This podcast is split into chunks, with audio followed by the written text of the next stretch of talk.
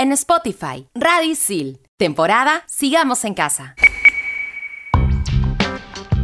Bienvenidos a un nuevo episodio de Expansión Geek temporada Sigamos en Casa por Radicil. Yo soy Sam, más conocida como Sammy la Tortuga y en el programa de hoy hablaremos sobre el videojuego It Takes Two. Hola, hola, it's Milimilitza reportándose en este episodio en donde te hablaremos sobre los videojuegos cooperativos, una lista de los mejores a través del tiempo y cuáles son nuestros favoritos. ¿Qué tal gente? Aquí Felipe el C presentándose y esperando que estén bien y con ganas de cambiar de fono porque hoy les contaremos todo sobre el Samsung S20 Manda partida.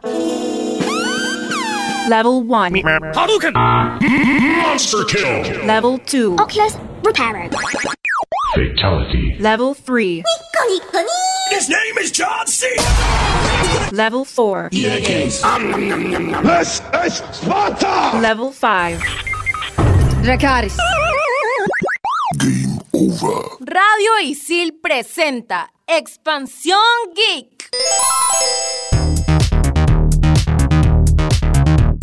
It Takes Two es un juego de acción y aventuras desarrollado por Hazelight Studios y publicado por Electronic Arts, lanzado en marzo del 2021 para PlayStation 4, PlayStation 5, Xbox One, Xbox Series S y para Windows. Historia. El juego nos presenta a May y Cody, una pareja al borde del divorcio que al darle la noticia a su hija no pueden evitar que huya al cobertizo donde se descubre el libro del amor escrito por el Dr. Heikim y entre sollozos y súplicas logra que sus padres despierten en los cuerpos de sus muñecas, siendo así que son introducidos a una imprevista travesía para salvar su relación, viéndose obligados a trabajar en equipo atravesando los obstáculos del cobertizo para poder llegar donde su hija, teniendo que enfrentarse a ardillas, peluches y hasta interviniendo en una guerra intensa entre ardillas y avispas. Sin embargo, lo más difícil será enfrentarse a los problemas que deterioran su relación. En cuanto a la jugabilidad, el juego solo cuenta con el modo multiplayer, siendo las partidas locales o en línea en modo cooperativo con la pantalla dividida. Mientras vayamos avanzando, será más notorio las distintas mecánicas que presenta esta propuesta según lo amerite, para ir avanzando en la historia, por lo que nos veremos obligados a trabajar en equipo, ya que el amor requiere de ello. Y por el lado técnico, podemos decir que tiene escenarios detallados que son visualmente muy atractivos. Y si jugamos lo que demanda el juego, su duración estaría rondando entre las 12 horas. Yo creo que es un juego perfecto como para streamearlo, ¿eh? Totalmente, Sammy. Es más, varios streamers emparejados lo están haciendo. Esta propuesta nos presenta la opción pase de amigo. Según la plataforma que uses, podrás invitar a un amigo, incluso si no tiene el juego, para disfrutar la experiencia juntos. Este pase se encuentra gratuito en cada plataforma, pero no podrá ser utilizado a menos que un amigo que haya comprado el juego te invite a una partida. Por otro lado, es necesario que el jugador tenga una suscripción a la plataforma como PlayStation Plus o Xbox Live Gold para jugar online. ¿Sabía que este videojuego es como una terapia? Porque It Takes Two tiene un profundo componente emotivo al que Hazelight puso mucho empeño para desarrollar. Como resultado, el grupo de Expansión Geek ha podido encontrar distintos casos en los que ha tocado fibras sensibles como por ejemplo un usuario que aseguraba que de terminar el juego exitosamente con su novia le propondría matrimonio, encontrándose ya comprometidos luego de esta experiencia. Ay, Diosito, esto me produce diabetes. Oh, pero ya pues chicos, no coman pan frente a los pobres, gracias.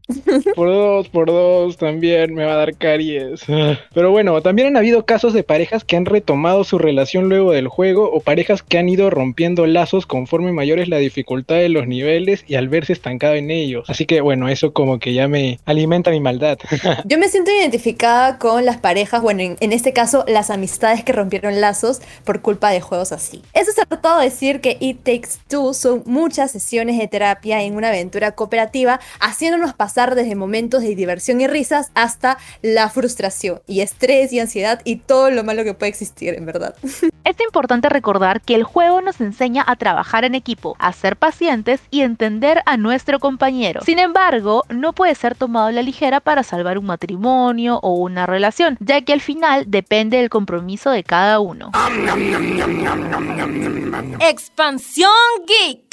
La principal recomendación que les puedo dar con este juego es que si tienes a tu waifu, opa, baebu o como le llames, tienes que jugar It Takes Two. Créeme que es terapéutico. Yo lo he usado y en verdad que a veces termino molesta ya, pero se hace lo que se puede. Si bien es mejor jugarlo juntos, no te preocupes si están lejos y no pueden verse por la pandemia, porque para eso y mucho más existe Discord. Obviamente, Mili. Este juego creo que es una buena alternativa para las relaciones a distancias. Pero yo me pongo en modo Sammy la Tortuga Por eso les recomiendo verse los videos de Aaron Play con el Rubius jugando It Takes Two. Porque la verdad son increíbles, son graciosísimos. Lo que me gusta harto de sus videos, además de conocer un poco del juego y saber algunos truquitos para pasar los niveles, luego para aplicarlos con tu pareja, es que yo creo que Aaron Play con el Rubius son el match perfecto como para que te mates la risa y la pases re bien. ¿Y tú, Felipe, qué recomendación nos das? Bueno, más que una recomendación diría que es un complemento de lo que dijo Mili, porque es verdad que si tienen a alguien especial y quieren interactuar más con esa persona en esta coyuntura, pues anímense a jugar It Takes Two, ya que es una muy buena alternativa, digo, ¿no? Y es más, hasta pueden buscar opciones que sean similares para poder disfrutar junto a otras amistades. Eh, y para ayudarles en esta búsqueda, en el siguiente bloque les mencionaremos una lista de los mejores juegos cooperativos. Pero mientras tanto, nosotros ya volvemos aquí en Expansión Geek, temporada Sigamos en Casa, por Radio Isil. Grandes aportes de personajes célebres de la historia. Explícame esto por Radio Isil. Estrenamos los jueves. Estos son los archivos G1223. 545. Space War es un videojuego desarrollado en 1962 pensado para dos jugadores en el que se enfrentan en una batalla dos naves espaciales, la aguja y la cuña. Esto mientras maniobran en torno al pozo gravitatorio de una estrella. El juego nació como un proyecto de un grupo de estudiantes del MIT, donde sin saberlo los futuros ingenieros hicieron historia con su creación, debido a que este juego fue el primer shooter de todos los tiempos, el primer videojuego multijugador, el primero en ser hackeado y el primero en la historia del entretenimiento electrónico que se convirtió en viral. Te habló Felipe el C y este fue el archivo G12235545. Expansión Geek.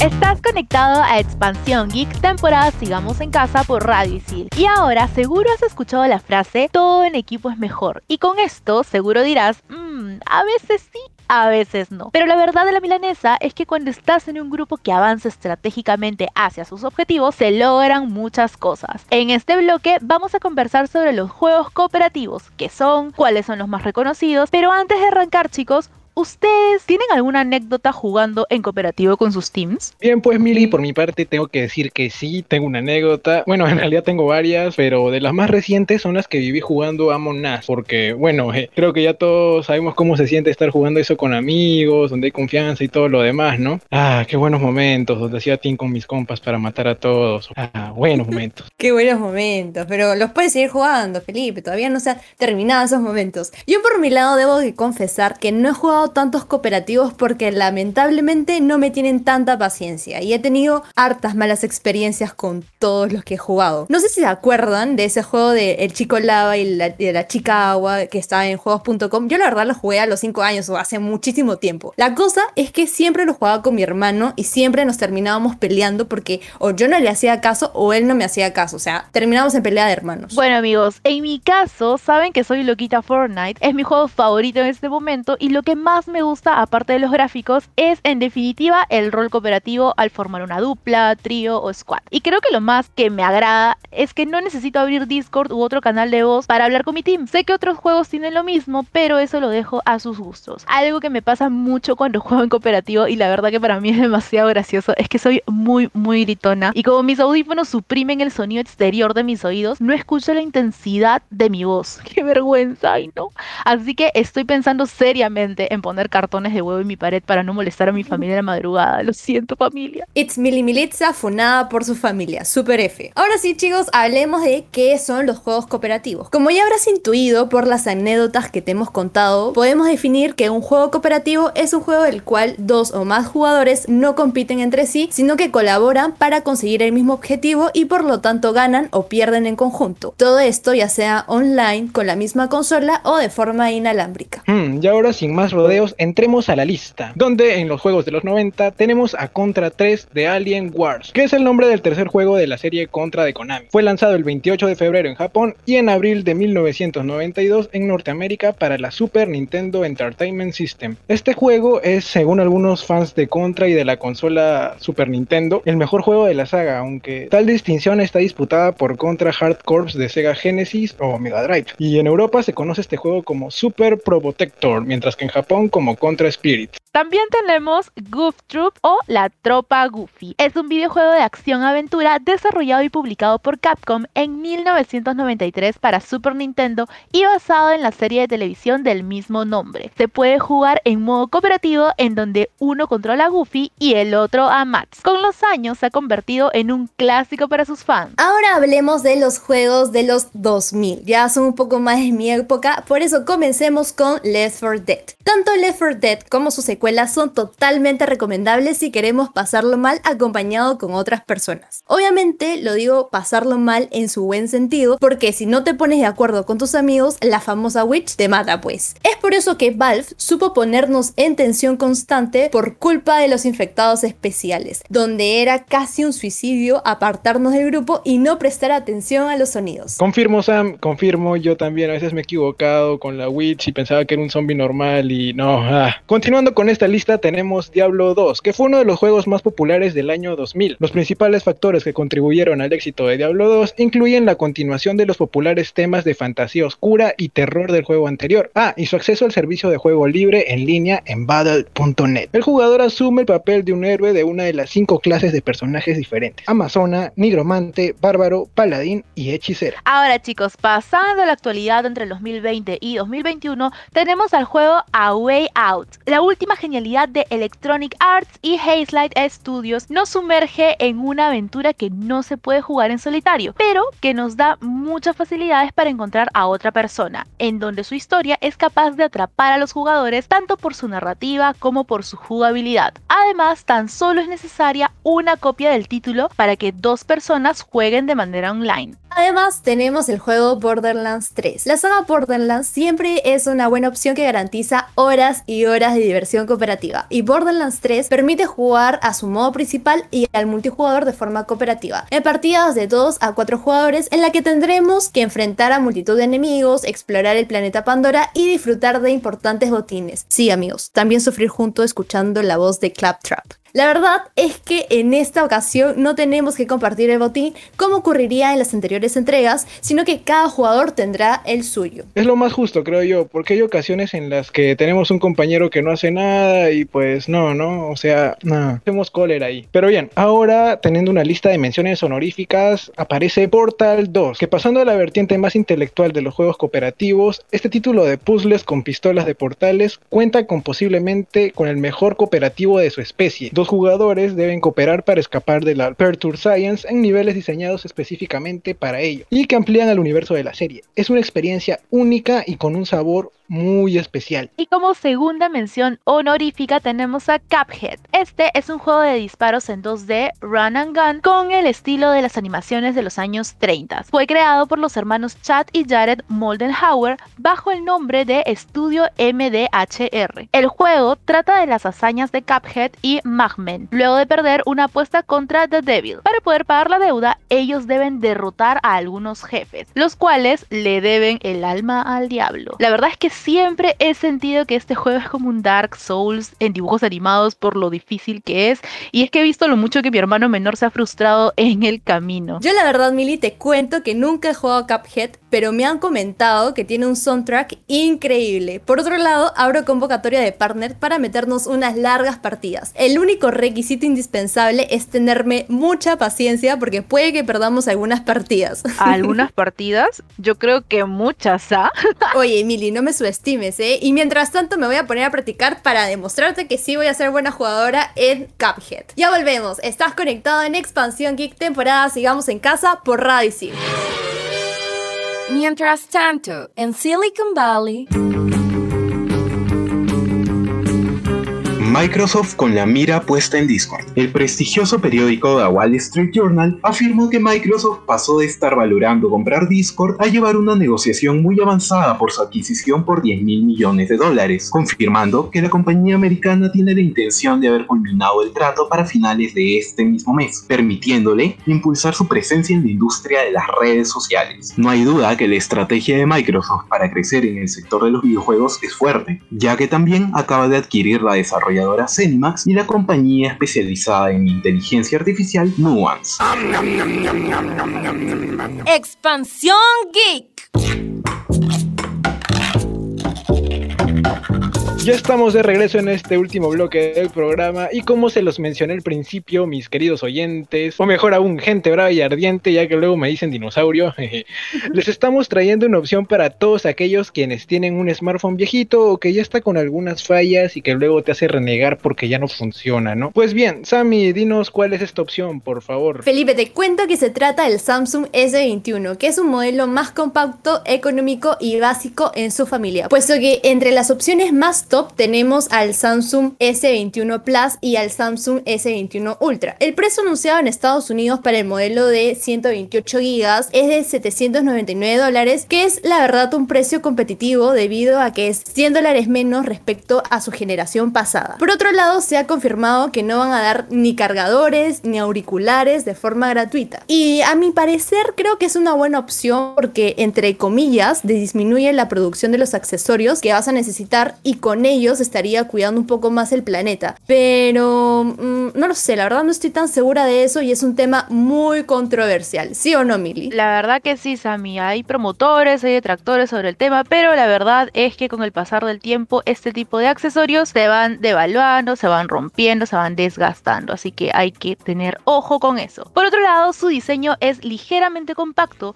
por lo que es dentro del mercado de dispositivos Android uno de los más cómodos para sostener con una sola mano. Esto debido a su pantalla de 6.2 pulgadas y a los bordes reducidos que permiten aprovechar gran parte del frontal. No tiene slot para tarjetas micro SD y considero la verdad que es una ausencia importante ya que en sus generaciones pasadas sí se mostraban. Y en cuanto a la pantalla, esta está protegida por el cristal Gorilla Glass Victus, el cual es el vidrio más resistente en un teléfono inteligente Samsung, por lo que ofrece mayor protección a los rayones y caídas. Creo que con esto pues ya podrías tomarte un tiempito para comprarte su protector. Eso sí, tienes que comprarlo. Obviamente, nunca se confíen, por favor, chicos. Por otro lado, este dispositivo tiene certificación IP68, lo que significa que tiene un cierto grado de protección respecto al agua, y los colores de este modelo son disponibles en violeta, blanco, negro y rosado. Sin embargo, el violeta es el único de los modelos que tiene un marco de otro color que hace un contraste entre el módulo y el equipo. A mí la verdad me gusta ese contraste, ¿ah? para mí se ve muy bien. Ahora, respecto a la cámara frontal, tiene 10 megapíxeles de resolución. Quizás esto te suene poco, pero si haces zoom notarás muchísimo detalle en la fotografía. Además de que el lente tiene una apertura de diafragma 2.2 que permite mayor nitidez. Adicionalmente, Samsung es de los pocos fabricantes que tiene enfoque automático en la selfie. De esta forma, aunque estés cerca o lejos de la cámara, tu foto saldrá con un buen enfoque y detalle. Incluso el comportamiento en contraluz y sombra es espectacular, por lo que lograremos notar un gran equilibrio en nuestras fotografías. Su cámara frontal también es compatible con su modo nocturno. Por otro lado, en el sistema fotográfico principal tenemos una cámara de 12 megapíxeles con apertura de diafragma de 1.8 y estabilización óptica. También tiene un enfoque automático que en algunos casos puede ser impreciso, o sea, enfoca primero el fondo y después el primer plano, pero sin embargo, el nivel de detalle en las fotografías es bueno y a contraluz logra equilibrar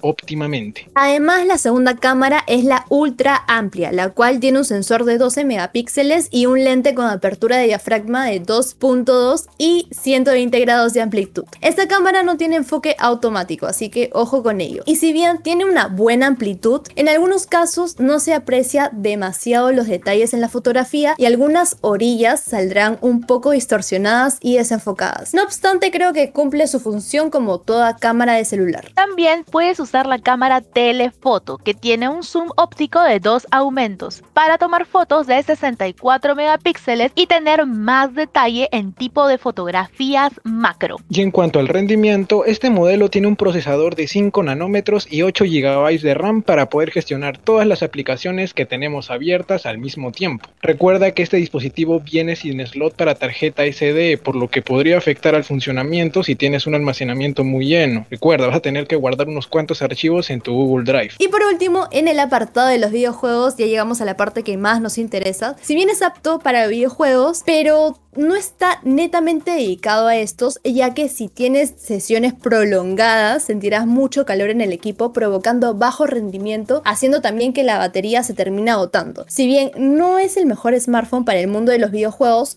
se defiende muy bien, ¿eh? Y tiene un dispositivo compacto, estilizado y que además te permitirá jugar con suficiente soltura. Expansión Geek.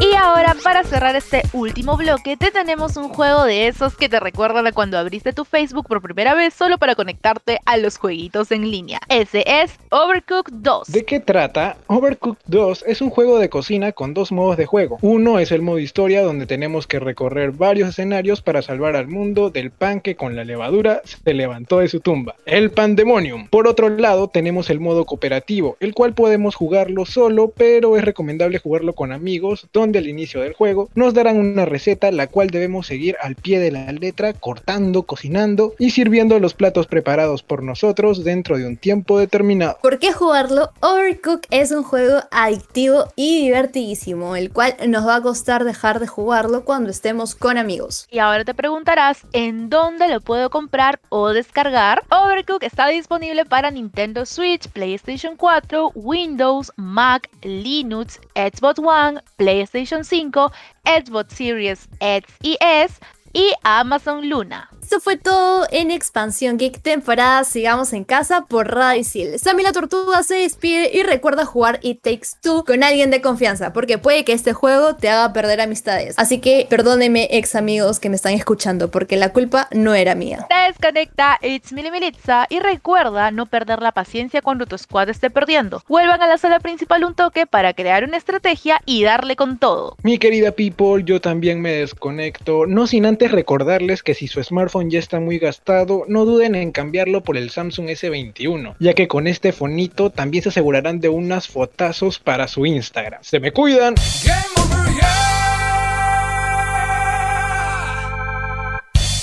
Tenemos más programas para ti. Sigue escuchando Radio Isil, temporada Sigamos en Casa.